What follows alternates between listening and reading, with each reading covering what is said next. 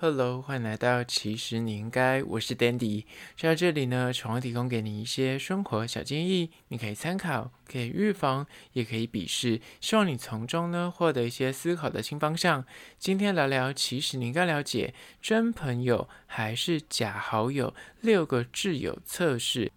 今天来聊聊关于说什么样是挚友，什么样才是真正的好朋友呢？你知道有些朋友就是你平常不会特别的注意到他的存在，他的存在感不强，但是一旦你遇到一些狗屁倒灶的大小事啊，或是然后一些天降好事啊，或是一些喜事的时候，你就会第一时间想到那个人。你身边是否有这样的挚友存在呢？今天来好好聊聊这个主题。但是在实际的进入主题之前呢，来分享，我今天刚好就是路过了 COS COS，就是那个品牌进驻台湾，在台北一零一店，于八月二十五号礼拜四已经开幕了。那今天想说事不宜迟，而且下磅礴大雨，想说应该没有人吧，想说人应该不多吧，就我就立马的前往。那的确人就是比想象中的少一些，因为可能真的是下雨的关系。但是实际上里面的逛街的人呢，我只能说大家真的手上都是有拿东西的哦，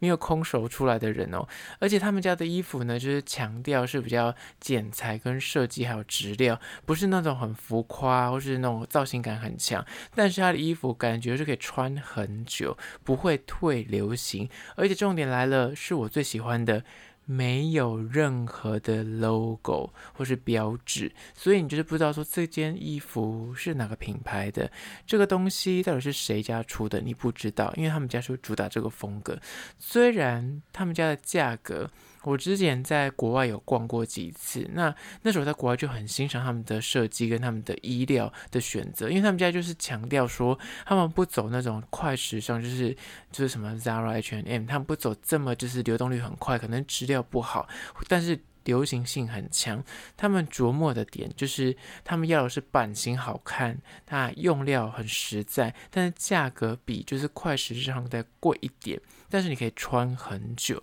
所以它这个牌子很深受一些就是时尚编辑或是时尚相关从业人员很喜欢，因为它的价格不是那种超级大牌子的价格，就是买不起，但你。就 affordable，你可以负担得起的价格，但是感觉你买到这个衣服的那个质感跟它的线条是那种大牌子的感受。所以它非常深受就是时尚圈业内人士的推崇，因为他们家就是看不出任何的，就是它季节感，因为他们的剪裁啊，或是用料啊，就是还蛮不错的。就比起那个快时尚来说，你会感受到它的用料的诶用心。那我本身给它一个小小的赞，虽然它的价格进台湾之后就是比国外再贵一点，是合理的，因为海关，而且它进驻的是一零一，那个位置跟那个装潢有够大间，想说哇塞。开在那里真的是要下重本，但的确是逛完之后，就是哎，我跟你说，我本来是有想下手一些，呃，就是毛衣啊、外套类的东西，我觉得它的价格带。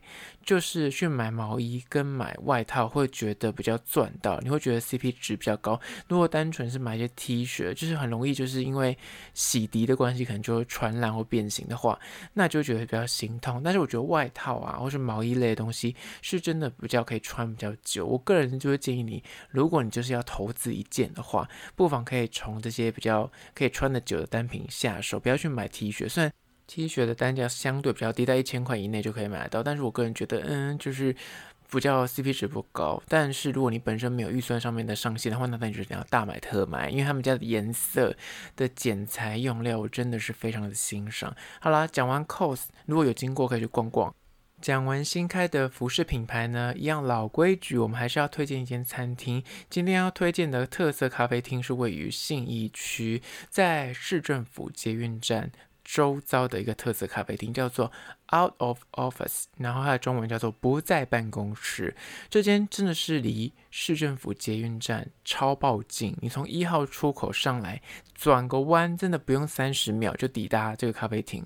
这个咖啡厅呢，它是位于地下室，听起来就是很多人就是听到地下室就是背脊发凉，就不喜欢，因为觉得很闷，就你会想象很昏暗，然后很潮湿。但是这间 Out of Office 呢，我个人觉得它厉害在于说，它虽然位于地下室，但是它超级大间，它真的是近年来我看过最大间的，就是咖啡厅开在新义区，因为新义区进了寸土寸金的，而且他开在捷运站的，就是等于是等于捷运站出口了。我个人觉得说，哇塞，他租这租金真的是很可观，真的是有够爆大间，没有在跟你开玩笑。他这个大小只有路易莎开得了，因为这么大间。但是它虽然在地下室，可是它通风做得很好，采光也蛮明亮的。那环境因为很宽敞，所以它桌子跟桌子之间呢，空间蛮大，所以你就是跟朋友聊天，不用担心会被偷听。或是你就要跟这个店名一样，就是离开办公室来这边上班的话呢，就是带笔电啊，带一本书啊，或者去那边耍废追剧，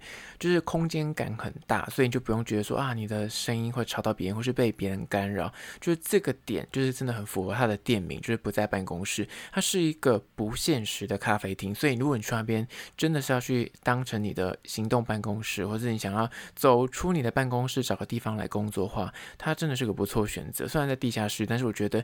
采光还蛮明亮。那餐点的部分呢？我个人觉得它的早午餐系列的。分量都蛮多的，所以男生觉得吃得饱。那也有蛮多种类，什么欧姆蛋啊、早餐系列，然后一些甜点也有蛋糕类的。所以你去，觉得它的低消是两百块，所以你可以选择你要点饮料还是点餐点。如果你是单纯就是想要去喝杯咖啡，那也 OK。它的低消是两百，所以就是看你要任选就好了，没有说规定说一定要点饮料或是一定要点餐点。我觉得这点是算是蛮友善的。加上因为它是不限时，所以它的饮料单价会比外面贵一点，但一百多，快要接近，就是两百块，可能一百七、一百八左右。但是我觉得以不限时的这个设定来说是相对合理，因为你可以做很久。它的营业时间比较 tricky 一点，就是周一到周五呢是早上的七点半营业到晚上的十一点，但是它礼拜一。会比较早收店，晚上大概六点就收了。那它的六日呢是早上九点开，开到晚上的十一点。我觉得它这个营业时间非常的幽默，它的平日反而是七点半就开，很早开。我觉得他就是有心想要把它经营成那种共享办公室的基调，所以你看他礼拜一到礼拜五就是七点半就开，你就可以去那边上班。但是他反而是六日就是才九点开，想说可能就是大家都起床很晚，或是上班族今天不用上班，所以他就把他那个营业时间往后调，就是蛮有趣的设定了。那这间叫做 Out of Office，我个人觉得，如果你是一个自由业的，就是工作者，或是你是学生族群要找地方读书的话。我觉得它是个不错的选择。那如果你是要聚餐，比方说同事要聚餐，或是跟朋友你要找个地方聊天，那可能一些什么星巴克啊、路易莎都客满的话，这间也是个不错的选择点，因为它的位置真的很空旷，所以你聊天不会被干扰，所以这点也是加分的地方。再次推荐给你，这间叫做 Out of Office 不在办公室的特色咖啡厅。相关的资讯呢，也要放到其实你应该的 IG 限动二十四小时之后，放到特色咖啡厅的精选区。那一样会放那个影片到各个我的社群，跟大家讲一个有趣的消息。我把所有的美食的影片全部上传抖音喽，就是你知道，就是进军抖音，想说反正拍了都拍了，全部放到抖音去。所以如果你的抖音账号搜寻，其实你应该你也可以找得到。当然，我们主力还是放到 IG 啦。那 IG 就是帮我按赞。追踪起来，线动都会放很多有趣的事情哦。好了，回到今天的主题，真朋友还是假好友？今天来聊聊关于说挚友测试。第一点就是呢，看到好康的优惠啊、折扣啊，或是一些梗图啊，甚至是一些网络的抽奖。请问你第一时间是想到谁？你知道最近很多那种网络的行销手法，就是说啊，你要留言，然后 take 一个朋友，你就可以参加这个抽奖，或者是你看到一些，比如说你什么星巴克买一送一啊，或是什么统一集团最近可能你买什么咖啡送甜甜圈，或是什么便利商店啊之外，还有什么麦当劳啊、速食龙头业者最近又推出什么的促销活动，你看到这些所谓的讯息或资讯的时候，请问你手机拿起来，你第一个分享给谁？那个人，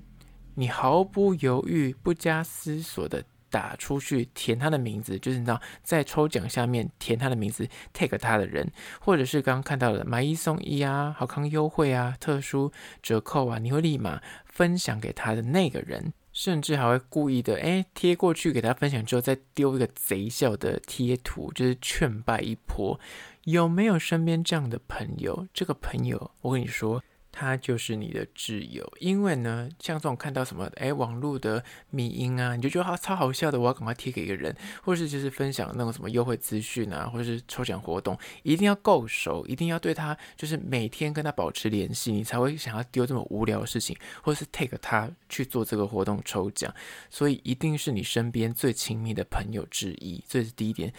挚友测试。接下来第二关于说真朋友还是假好友挚友测试的方式呢，就是二，你揪团，你头买东西啊，或是吃喝玩乐，你想要购物，想要血拼，想要网购的时候，你要缺咖，你第一个时间会敲谁？虽然就是人们时常会说，你知道陪玩乐的朋友只能算是所谓的酒肉朋友，但是问题来了，你知道现在人真的工作非常的忙碌，下班之后就上班就累得跟狗一样，还要约会，然后你还要家里还要打扫。真的是私人时间仅剩不多，所以在这个极限的时间里面呢，你还想要拨空去跟他见面的人，表示这个人对他来说应该是蛮重要的。那如果你的朋友还愿意在他下班之后或是周休假日，愿意拨出他的时间，就已经所剩不多，但还愿意挤出来跟你诶见上一面。喝个酒，聊个天，陪你逛街，陪你购物，甚至你网购跟他说，哎，你要不要买这个？我要不要加一？或者是哎，我缺一卡，你要不要买？那他就会哎，就答应你的话，光是陪伴。这真的就是已经是天大的友谊了，真的只有好朋友才会想要花时间在你身上，尤其现在人真的太忙了。那如果你揪团啊，可是哎，要不要去玩？要不要去哪里吃东西？要不要喝酒？要不要血拼？网购你要不要凑一凑一脚？这样子，他都答应你的话，那他就是你的挚友。接下来第三个关于说挚友测试呢，就是三。当你临时需要有人帮你，就是跑腿救火的时候，你找谁？我们先撇除最亲密的，就是家人啊，或是你的另一半之外，人生难免就会有一些突如其来的棘手的问题。此刻，你拿起手机。你想找一个人来出面帮你，哎，跑个腿，就说我我东西放在家里面，那我忘了带出门，你可以帮我去拿吗？或者我今天有个很急要的，比方说我家狗狗现在就被锁在家里面，或者我们家有个包裹现在没办法收，我现在人在国外，拿起你的通讯录，你第一个时间拨给谁？而这个朋友就是愿意两肋插刀前来相助。有两个状况了，一个就是可能他真的欠你很多，他很亏欠你，那你们两个就是可能羁绊很深，那这样也是算是某个程度的友谊深。第二个状况呢，就是你们两个的交情真的是。友谊比金坚，就是非常的坚定，然后你们两个真的认识很久，很稳固的一段关系。那你有任何问题，你只要敢开口，他绝对就是赴汤蹈火，人生不能没有他。而且第三点，需要有人跑腿救火的时候，你会找谁？接下来第四点，关于说挚友测试呢，就是。想找人诉苦，那或是你情绪真的很低潮，或者你真的心情超差的时候，你第一个时间会打电话给谁？当你工作遇到一些磨难啊，生活遇到一些阻碍啊，感情遇到一些委屈啊，感觉被辜负的时候，你拿起你的行动电话，这个时候你。敢打给谁？跟你想打给谁？跟你敢敲谁来讲这件事情？他表示说，你跟他之间两个人的互信基础是非常稳固的。你知道说，我跟你讲这件事情，不用担心说，哎，你会把我偷偷的把我这些小奸小恶，或者是把我这些负面情绪讲给别人听。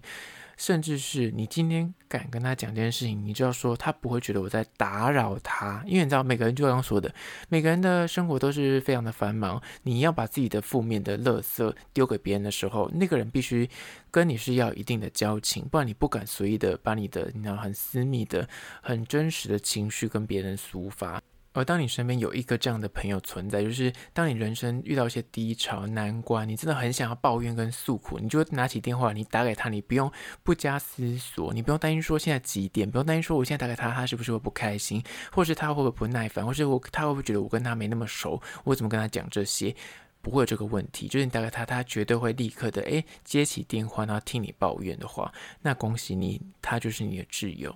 接下来第五点，关于说。挚友测试呢，就是五，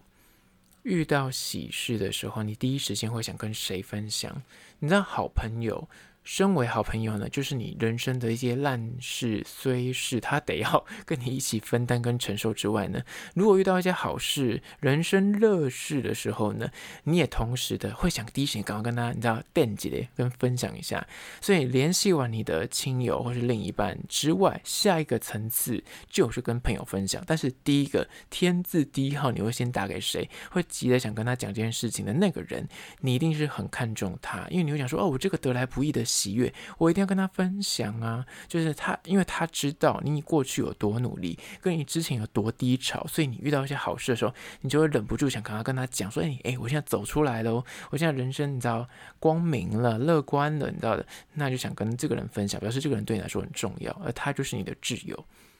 接下来第五个关于说挚友测试呢，就是六。急难困境的时候呢，你第一时间会找谁求救？这一点跟刚刚的那个救火有点不一样。救火就真的是一种跑腿，就是。帮你收一下包裹啊，或是帮你去拿个什么东西，代买一个什么东西，就这么简单的事情。但是今天第六点要聊的是急难困境，就是可能真的是欠钱，你要跟他开口借三十万、五十万那种，或是你现在临时出了场车祸，但是你要找到那个诶肇事逃逸的人，但是他你现在就是可能脚不舒服、不方便，就是要请去调那什么监视器，你要找一个你信得过，而且这个人是你不怕打扰他跟。请他帮忙的这个朋友，如果人生有这样的一个，就是你遇到一些很紧急困难，但是呢，你的紧急联络人除了填上你的亲友跟另一半之外，如果你真的是身边就是你可能是北漂族，你的亲友都在南部，那你会填一个就是在北部的朋友，那那个人是谁？那个人就是你人生的挚友，至少是现阶段的挚友，因为你觉得他靠谱，你觉得他很很值得依靠。意思大概就是说，你今天如果突然发生一些事故的话，你填这个人的名字，这个人就会帮你打理好后面的后续的问题，你就不用担心说，天哪，我现在交给这个人，这样感觉我之后好像会问题多多，因为你知道这个人是值得你信任跟依靠的，他一定会帮你打理好，而且他一定会帮你。而如果你身边有这么一位朋友存在，他就是你生命中的挚友。好了，今天就简单的分享六点关于说是真朋友还是假朋友，六个挚友测试，真正的好朋友就该如此。你是否身边有这样的朋友呢？快快的 tag 给他听，快点把自己丢给他听听看。那如果关于今天的议题，你有任何意见跟看法想要分享的话呢，不管此刻你收听的是哪个平台，快去按赞订阅。如果你是厂商的话呢，在资讯栏我有信箱，或是你可以加我 IG 私讯跟我联络。最后关于说，如果是用 Spotify 或是用 Apple Podcast 收听的朋友呢，快去按下五星的评价，写下你的意见、你的看法、你的疑难杂症，我都去看哦。好了，就今天的，其实你应该下次见喽。